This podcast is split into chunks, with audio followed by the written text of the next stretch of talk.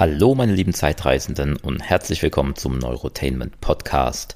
Heute möchte ich euch etwas über Wolfgang Holbein erzählen. Sehr berühmter Autor, die meisten von euch werden ihn kennen. Wenn nicht, geht einfach mal in die nächste Buchhandlung und schaut nach Wolfgang Holbein. Da steht mehr als nur ein Buch und er war auch schon mehr als nur einmal ganz oben in den Buchcharts.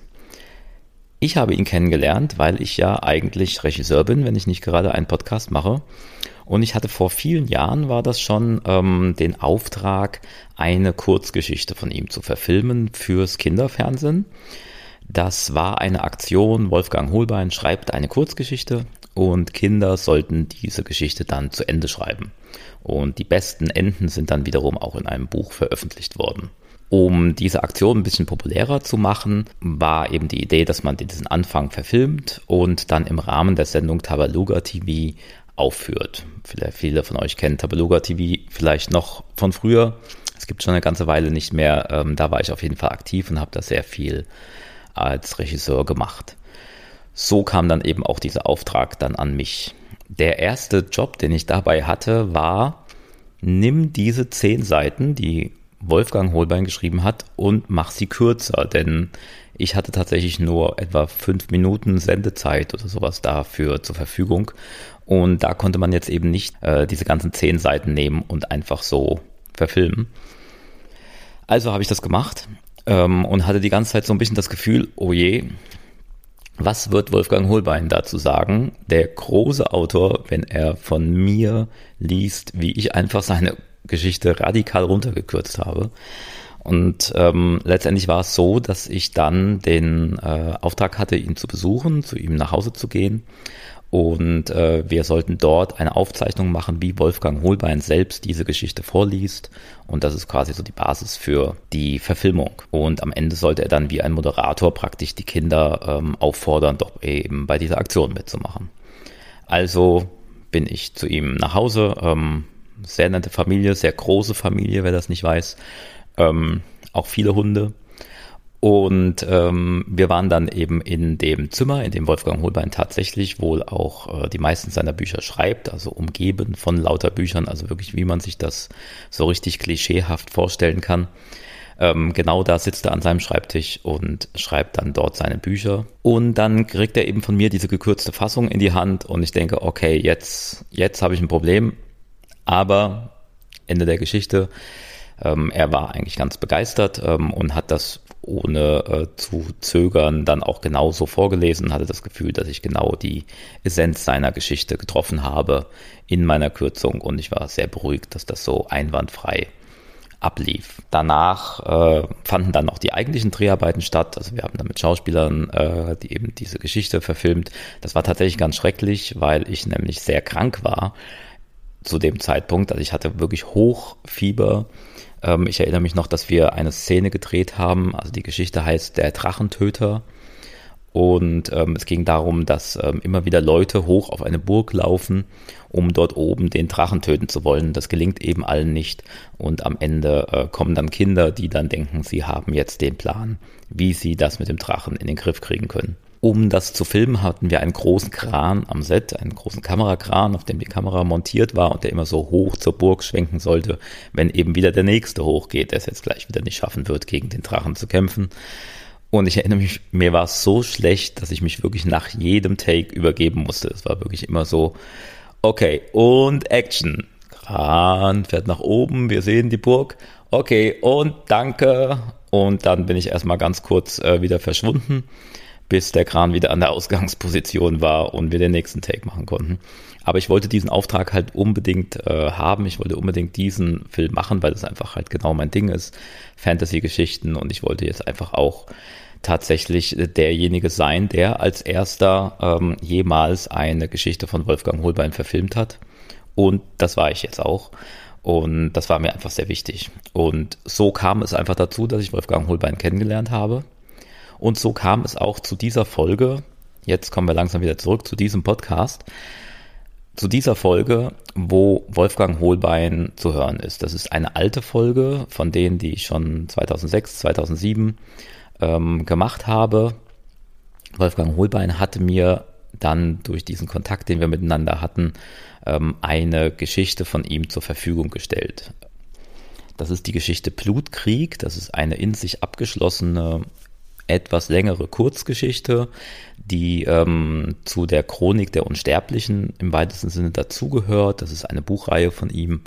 Wer sich dafür interessiert, der sollte da unbedingt mal reinschauen. Vielleicht kommt er jetzt auch nach dieser Folge auf den Geschmack. Ähm, die Geschichte Blutkrieg ist aber eine in sich abgeschlossene, etwas kürzere Geschichte, die ich dann in meinem Podcast damals ähm, veröffentlichen durfte in kleinen Abschnitten. Also ich habe das irgendwie so als Serie gemacht.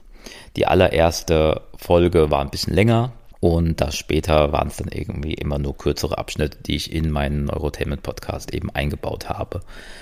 Ähm, vielen Dank auch an dieser Stelle nochmal an Wolfgang Holbein, der mir das damals erlaubt hat, diese Aufnahmen zu verwenden und an seinen Freund und Manager, der übrigens selbst ein sehr guter Autor ist, äh, Dieter Winkler, ähm, die das damals äh, für mich eingefädelt haben, dass das möglich war. Und ja, jetzt könnt ihr auch heute wieder das hören. Das ist von Wolfgang Holbein selbst gelesen.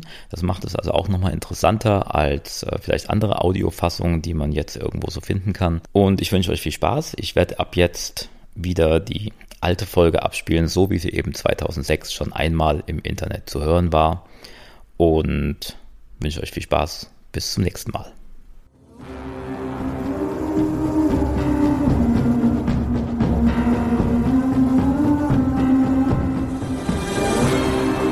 Wolfgang Hohlbein, 1953 in Weimar geboren, ist der meistgelesene und erfolgreichste deutschsprachige Fantasy-Autor mit einer Gesamtauflage von weit über 30 Millionen Büchern. Der Durchbruch gelang ihm 1982 mit Märchenmond, das seinen Siegeszug in zahlreichen Ausgaben von den USA bis in den fernen Osten bis heute ungebrochen fortsetzt. 1993 stand sein fantastischer Thriller Druidentor für ein volles Jahr auf der Spiegel Bestsellerliste, gefolgt von vielen anderen Titeln wie Anubis im Jahr 2005. Die Chronik der Unsterblichen ist eine der jüngsten, zugleich aber auch einer der größten Holbein-Serienerfolge. Es geht um Andrei und Abodun, zwei Unsterbliche, die beiden Helden der Chronik, Sie geraten in mittlerweile acht Bänden von einer Katastrophe in die nächste. Heute hören wir die Geschichte Blutkrieg, die nicht im Handel erhältlich ist, geschrieben und vorgetragen von Wolfgang Holbein.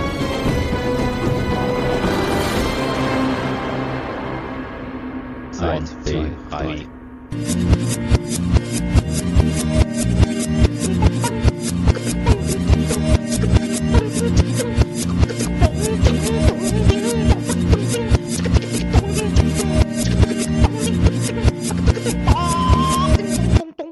Hallo meine lieben Zeitreisen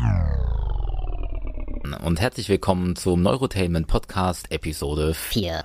Ich fasse mich heute kurz, denn es geht direkt los mit der Hochchronik der Unsterblichen. Die Geschichte Blutkrieg wird uns nun über die nächsten acht Neurotainment Podcasts verfolgen. Vielen Dank an Wolfgang Holbein und natürlich auch an Dieter Winkler, Wolfgang Holbeins Manager, dass uns die Geschichte Blutkrieg für den Neurotainment Podcast zur Verfügung gestellt worden ist.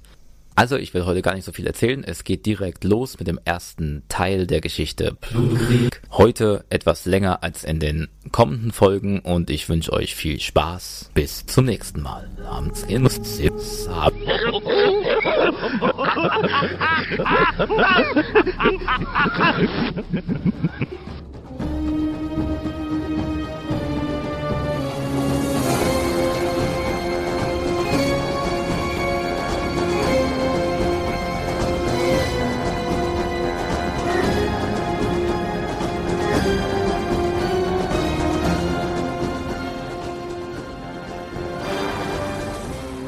Der Neurotainment Podcast präsentiert Blutkrieg. Eine Geschichte aus der Chronik der Unsterblichen. Geschrieben und gelesen von Wolfgang Hohlbein. Teil 1 Mit dem ersten Grau der Dämmerung an diesem Morgen hatte es zu regnen begonnen und seither nicht wieder aufgehört. Der Wind peitschte ihm die silbergrauen Schleier jetzt fast waagerecht in die Gesichter, und die eisige Nässe war längst durch seine Kleider gekrochen hatte sich tief in seine Knochen gekrallt und ließ ihn vor Kälte mit den Zähnen klappern. Andres Finger waren so steif gefroren, dass er Mühe hatte, die Zügel zu halten. Unsterblich zu sein, dachte er missmutig, schützte ja vielleicht gegen so manches, aber leider nicht davor, ebenso zu frieren und unter Müdigkeit und Erschöpfung zu leiden wie jeder andere auch. Zumindest nicht jeden, fügte er mit einem schrägen Seitenblick auf Abudun und einem Gefühl, das irgendwo zwischen Bewunderung und blankem Neid angesiedelt war, hinzu.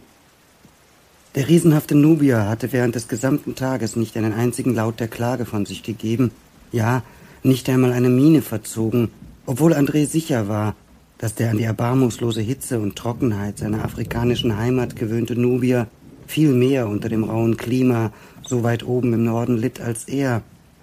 Vielleicht war die ungewöhnliche Schweigsamkeit, die Abudun seit einer Weile an den Tag legte, ja seine Art, gegen das Wetter und die ständig fallenden Temperaturen zu protestieren und gegen seine Entscheidung, hierher zu kommen, selbstverständlich.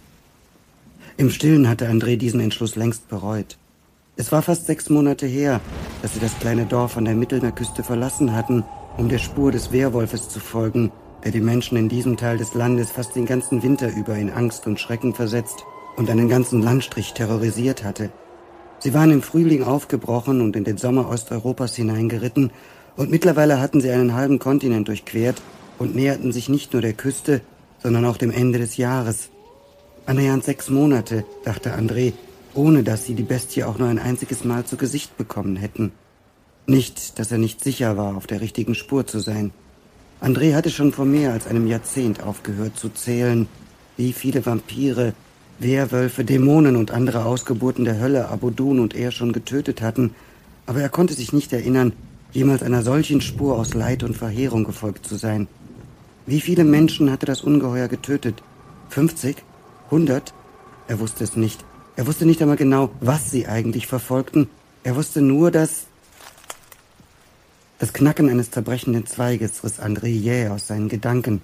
Jedem anderen wäre das Geräusch möglicherweise entgangen, doch für Andres feine Sinne klang der Laut so scharf und bedrohlich wie ein Peitschenhieb. Neben ihm fuhr auch Abudun fast unmerklich zusammen und ließ die Schultern dann wieder in einer Haltung perfekt gespielter Erschöpfung nach vorne sinken. Links, murmelte der Nubier, fünfzig Schritte, hinter den Bäumen. André antwortete nur mit einem angedeuteten Nicken, widerstand aber auch gleichzeitig der Versuchung, in die von Abudun bezeichnete Richtung zu sehen. Das Geräusch wiederholte sich nicht, aber nun, einmal darauf aufmerksam geworden, spürte er die Anwesenheit eines Beobachters fast so deutlich, als könnte er ihn sehen. Ohne das seidige Geräusch des Regens hätte er vermutlich seine Atemzüge hören können. Er ließ sein Pferd langsamer traben, hielt schließlich ganz an und drehte sich mit schon fast pantomimisch übertriebenen Bewegungen im Sattel nach links und rechts. Alles rings um sie herum war grau. Der strömende Regen hatte nicht nur die Temperaturen ins Bodenlose fallen lassen, sondern auch alle Farbe aus dem Tag gewaschen. Vor ihnen fiel die mit kümmerlichem Gras und dürrem Buschwerk bewachsene Ebene, über die sie seit Stunden ritten, sanft zur fernen Küste hin ab. Die Bäume, von denen Abodun gesprochen hatte, entpuppten sich als die Ausläufer eines irgendwie struppig wirkenden Waldstückes, das sich wie eine Hand mit viel zu vielen, zerfetzten Fingern den Hang heraufschob. Links davon, vielleicht drei oder auch vierhundert Schritte entfernt, erhob sich ein Gewirr aus Felstrümmern, die im strömenden Regen wie matte, unbehandelte Edelsteine glänzten.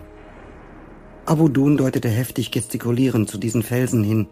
André antwortete mit einem ebenso übertrieben deutlichen Nicken und der Nubier gab seinem Pferd die Sporen und sprengte auf die Felsgruppe zu. André sah ihm einen Moment lang reglos nach, dann lenkte er sein Pferd auf den Waldrand zu. Wer immer sich dort verbarg und sie beobachtete, musste jetzt annehmen, dass Abu Dun irgendetwas bei den Felsen überprüfen wollte, während er selbst den Waldrand ansteuerte, um dort zu rasten. André ließ sich Zeit.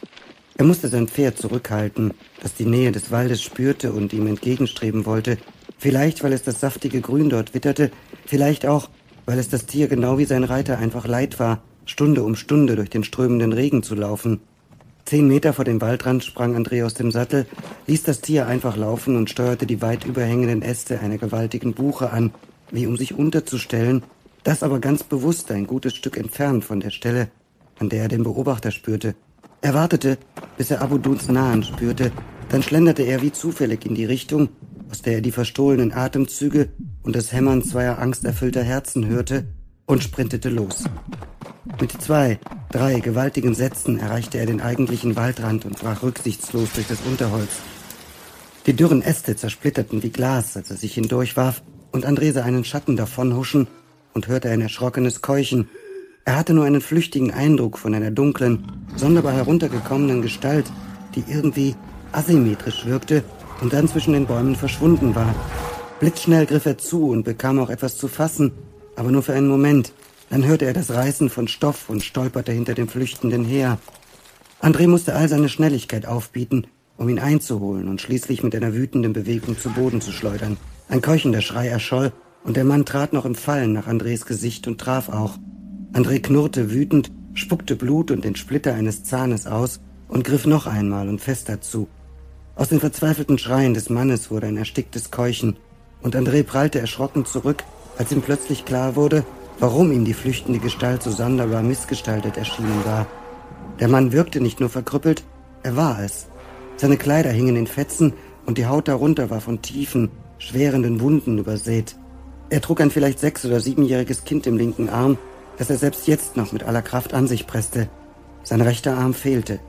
Er endete dicht über dem Ellbogen in einem unordentlichen Wust blutgetränkter Verbände, von denen ein erbärmlicher Gestank ausging. Und für einen Moment weckte der Anblick eine uralte, düstere Gier in André. Er kämpfte das Gefühl mit aller Macht nieder und richtete sich wieder auf. Der Verwundete versuchte erneut nach ihm zu treten und ließ endlich das Kind los. Als es davonkroch, rutschte sein Kleid hoch und André sah, dass es ein Mädchen war. Wieder wollte der Verwundete nach ihm treten. André schlug seinen Fuß zur Seite, achtete aber darauf, nicht zu hart zu treffen. Er spürte die Qualen, die der Mann litt. Verdammt nochmal, hör endlich auf, sagte er. Ich bin nicht dein Feind. Der Verwundete stöhnte. André warf einen raschen Blick zu dem Mädchen hin. Es war zwei oder drei Schritte weit davongekrochen und kauerte nun, zitternd vor Angst und an einen Baumstamm gelehnt, da, bevor er sich wieder vorbeugte und das Gesicht des sterbenden Mannes aufmerksamer betrachtete. Erneut stieg ihm der Geruch von Blut und Fäulnis in die Nase, und wieder flackerte die uralte Gier in seinem Inneren auf. Doch diesmal bereitete es ihm keine Mühe, sie abzuschütteln, spürte er doch auch zugleich den Tod, der seine Klauen bereits zu tief in das Fleisch dieses Mannes geschlagen hatte. Er würde sterben. Keine Macht der Welt konnte das jetzt noch verhindern. Sein Blut war bereits vergiftet und würde selbst für André zu einem Schluck aus dem Schierlingsbecher werden. Das Gesicht des Mannes war aschfahl, Schweiß glänzte auf seiner Stirn und seine Augen hatten einen trüben, fiebrigen Glanz. André war nicht sicher, dass er seine Worte überhaupt noch hörte. Dennoch fuhr er fort, ich bin nicht ein Feind. Ich will dir nichts tun, verstehst du das? Ich will dir helfen. Der Mann begann irgendetwas zu stammeln, Fieberfantasien ohne Sinn vermutlich, doch André beugte sich dennoch ein wenig weiter vor, um sein Ohr näher an seine Lippen zu bringen. Dann, plötzlich, loderte etwas in den Augen des Verwundeten auf, und das Entsetzen darin gewann eine neue, noch schlimmere Qualität, während sich ihr Blick an einem Punkt irgendwo hinter André festsaugte. Er hörte leise Schritte und das Rascheln von Stoff. Abu Dun war gekommen. Im gleichen Moment stieß das Mädchen einen schrillen, sich überschlagenden Schrei aus. Dauger! Und dann schien alles gleichzeitig zu passieren. Der Verwundete bäumte sich noch einmal und höher auf. Ein gurgelnder Schrei kam über seine Lippen und seine verbliebene Hand zuckte zum Gürtel und riss einen kurzen, beidseitig geschliffenen Dolch mit schartiger Klinge hervor, der wie der Giftsein einer angreifenden Schlange nach Andres Hals züngelte.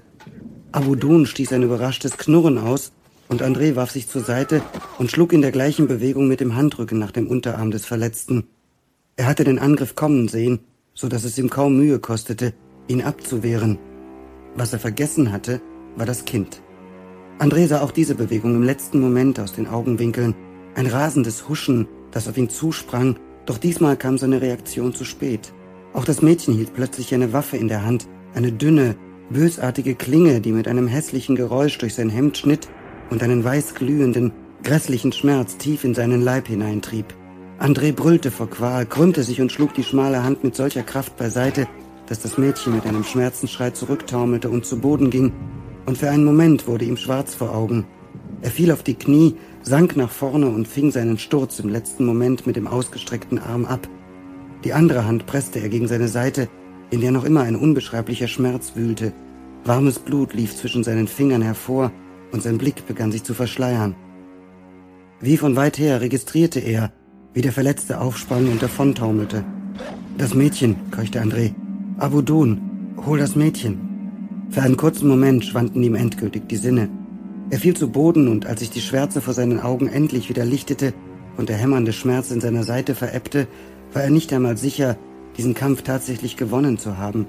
Abudun ragte schwarz und riesengroß über ihm auf, irgendetwas Kleines, Zappelndes an sich gepresst, das vor Angst kreischte, dennoch aber versuchte, ihm mit scharfen Fingernägeln das Gesicht zu zerkratzen, und der erste Laut, den André wieder durch das rasende Hämmern seines eigenen Herzschlages hörte, war das dunkle, gutmütig spöttische Lachen seines Freundes. Kommst du allein klar, Hexenmeister, oder soll ich dir beim Aufstehen helfen?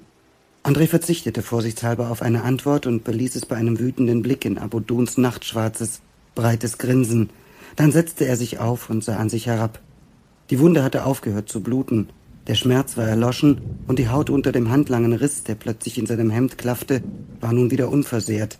Dennoch musste sich André widerwillig eingestehen, dass er Abuduns Spott verdient hatte. Es war ein Kind. So etwas hätte einfach nicht passieren dürfen.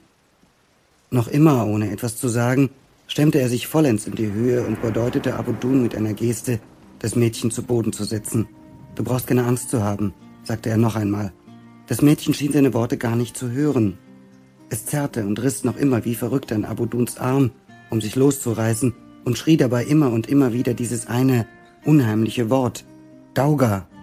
André sah seinen Freund einen Moment lang nachdenklich an. Er wusste nicht, was dieses Wort bedeutete, aber es war klar, dass es die Angst vor ihm war, die dieses Kind fast um den Verstand brachte. Er konnte das Mädchen durchaus verstehen. Schon unter normalen Umständen war Abu Dun eine imposante Erscheinung, mehr als zwei Meter groß und entsprechend breitschultrig, ein Riese mit nachtschwarzer Haut, den er niemals anders als in einem knöchellangen, ebenfalls schwarzen Mantel und mit einem gewaltigen Turban auf dem Schädel gesehen hatte, der ihn noch größer und furchteinflößender erscheinen ließ. In Abu Duns Muttersprache bedeutete sein Name so viel wie Vater des Todes André hatte ihn niemals danach gefragt, ob dies tatsächlich sein Name war oder er ihn sich selbst gegeben hatte, aber er war auch noch nie einem Menschen begegnet, zu dem dieser Name mehr zu passen schien. Ich glaube, sie hat Angst vor dir, sagte er. Lass sie los. Abudun zögerte und André wandte sich mit einem aufmunternden Lächeln an das Mädchen. Du wirst nicht weglaufen, wenn er dich loslässt, vergewisserte er sich. Du brauchst keine Angst vor uns zu haben. Wir helfen dir. Einen Moment lang starrte ihn das Kind aus großen Augen an, die schwarz vor Angst waren. Dann schüttelte es ganz sacht den Kopf und André gab Abudun einen entsprechenden Wink, blieb aber angespannt, falls das Mädchen doch noch davonlaufen sollte. Wie ist dein Name, Kleines? fragte er. Verinja, antwortete das Kind. Das ist ein schöner Name, antwortete André und fügte mit einer entsprechenden Geste auf Abudun und sich hinzu. Ich bin André und das ist Abudun. Du musst keine Angst vor ihm haben. Er sieht nur so gefährlich aus. Abudun ließ endlich die Schulter des Mädchens los. Verinja wich zwei, drei Schritte zurück und fuhr herum, hielt aber dann mitten in der Bewegung inne und blieb wieder stehen. Ihr seid keine Dauger? vergewisserte es sich. Nein, antwortete André, auch wenn ich nicht einmal weiß, was das ist. Bist du vor ihnen geflohen? Sie. Sie haben alle getötet, stammelte Verinja. Plötzlich schimmerten Tränen in ihren Augen. Sie begann am ganzen Leib zu zittern. Das ganze Dorf, meine Familie. Sie. Sie sind alle tot. Nur Vater und ich konnten entkommen. André machte eine Kopfbewegung in die Richtung, in der der Verwundete davongetorkelt war. Abudun zog fragend die Augenbrauen hoch, aber André schüttelte hastig den Kopf. Er wusste, dass der Mann in seinem Zustand nicht weit kommen würde. War das dein Vater? Verinja nickte. Sie zog lautstark die Nase hoch. Ihr Blick tastete misstrauisch über Andres Gesicht und blieb an seinem zerrissenen Hemd hängen. Ihre Augen wurden groß. Habe ich euch verletzt, Herr? fragte sie erschrocken. André, verbesserte sie André rasch, nicht Herr. Und nein, du hast mich nicht verletzt. Er deutete auf den Riss, wo ihr Messer sein Hemd zerschnitten hatte. Die Wunde hatte sich längst wieder geschlossen und die Haut darunter war vollkommen unversehrt. Siehst du, ich hatte Glück. Du hast nur mein Hemd erwischt. Verinja betrachtete den Schnitt in seinem Hemd stirnrunzelnd. Und warum ist euer, warum ist dein Hemd dann voller Blut? fragte sie. André zog es vor, nicht darauf zu antworten. Also, Verinja, sagte er, was ist passiert? Verinja kam nicht dazu, zu antworten. Aus der Richtung, in die ihr Vater davongetockelt war, erscholl ein gellender Schrei und ein schreckliches, grauenhaftes Geräusch, wie André es noch niemals zuvor im Leben gehört hatte. Verinja schrie auf und schlug die Hand vor den Mund, und auch Abudun und er fuhren in einer einzigen, blitzartigen Bewegung herum und zogen ihre Waffen. Bleib hier, schrie Abudun dem Mädchen zu, während er und Abudun bereits losstürmten. Die Schreie hörten auf, Und auch das furchtbare Geräusch, das an das Zerbrechen eines riesigen, trockenen Astes erinnert hatte, wiederholte sich nicht, aber André konnte die Gewalt regelrecht spüren, die vor ihnen explodiert war. Irgendetwas Schreckliches ging dort vor. Sie mussten nicht sehr weit laufen. Verinias Vater war kaum weiter als drei oder vier Dutzend Schritte gekommen. Der Platz, an dem ihn sein Schicksal ereilt hatte, war unübersehbar. Der aufgeweichte Waldboden war aufgewühlt und nicht nur vom Regen dunkel. Tiefhängende Äste und Unterholz waren geknickt und zerfetzt und bewiesen, dass der Kampf vielleicht nur kurz, dafür aber umso erbarmungsloser gewesen war. Von Verinias Vater war keine Spur zu sehen, aber der Blutgeruch in der Luft war nun so intensiv, dass er ihm fast den Atem nahm. Da! Avudun deutete auf den Stamm einer mächtigen Eiche, unmittelbar neben dem Kampfplatz. Andres Blick folgte der Geste und ein eisiger Schauer lief ihm über den Rücken. Der Stamm war blutbesudelt und trotzdem waren die tiefen, wie von gewaltigen Klauen in das harte Holz gerissenen Furchen in seiner Rinde deutlich zu erkennen. André versuchte vergeblich, sich ein Tier vorzustellen, das solche Spuren hinterlassen konnte. Hinter ihnen erscholl ein entsetztes Schluchzen und André fuhr herum und trat gerade den Bruchteil eines Augenblickes zu spät zwischen Verinja und die unübersehbaren Spuren dessen, was ihrem Vater zugestoßen war, um dem Kind den Anblick zu ersparen. Das Mädchen hatte beide Hände vor den Mund geschlagen und begann immer heftiger zu zittern. Vater, stammelte es. Wo, wo ist mein Vater? Abudun wollte etwas sagen, doch André brachte ihn mit einer raschen Geste zum Verstummen. Sein Hals war plötzlich wie zugeschnürt. Waren das die Dauger? fragte er leise. Verinia sagte nichts mehr. Sie hatte den Kampf gegen die Tränen endgültig verloren und ihr Gesicht schimmerte nass. Doch nicht der geringste Laut kam über ihre Lippen. Sie nickte nur. Dann zeig uns, wo das passiert ist, sagte André. André hatte es längst aufgegeben, sich zu fragen, wie es Verinias Vater in seinem Zustand gelungen war, sich von dem kleinen Dorf an der Küste bis zu der Stelle am Waldrand zu schleppen, an der sie das Mädchen gefunden hatten. Sie waren eine halbe Stunde in scharfem Tempo geritten, nachdem sie Verinias Vater ein einfaches, aber christliches Begräbnis bereitet hatten. André hatte ein kurzes Gebet zu einem Gott gesprochen, zu dem er den Glauben auf irgendeinem der zahllosen Schlachtfelder seiner Vergangenheit längst verloren hatte. Danach waren sie aufgesessen und losgaloppiert. Verinja hatte sich fast panisch gesträubt, zu Abudun in den Sattel zu steigen, ansonsten aber kein Wort mehr gesagt. Selbst auf Andres Fragen nach dem Weg hatte sie nur mit entsprechenden Gesten reagiert.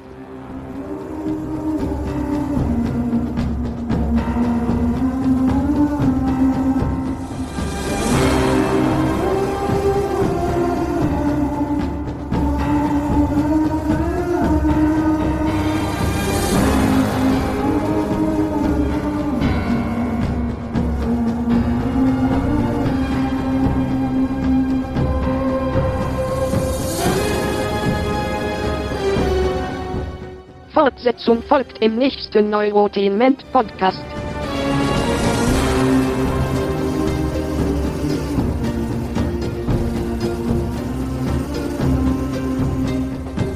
Das war der Neurotainment Podcast Episode 4. Moderation Andreas Simon. Vielen Dank an Wolfgang Hohlbein und seine Chronik der Unsterblichen. Der Neurotainment Podcast ist eine Produktion der Das Medium Limited. Die Zukunft ist frei.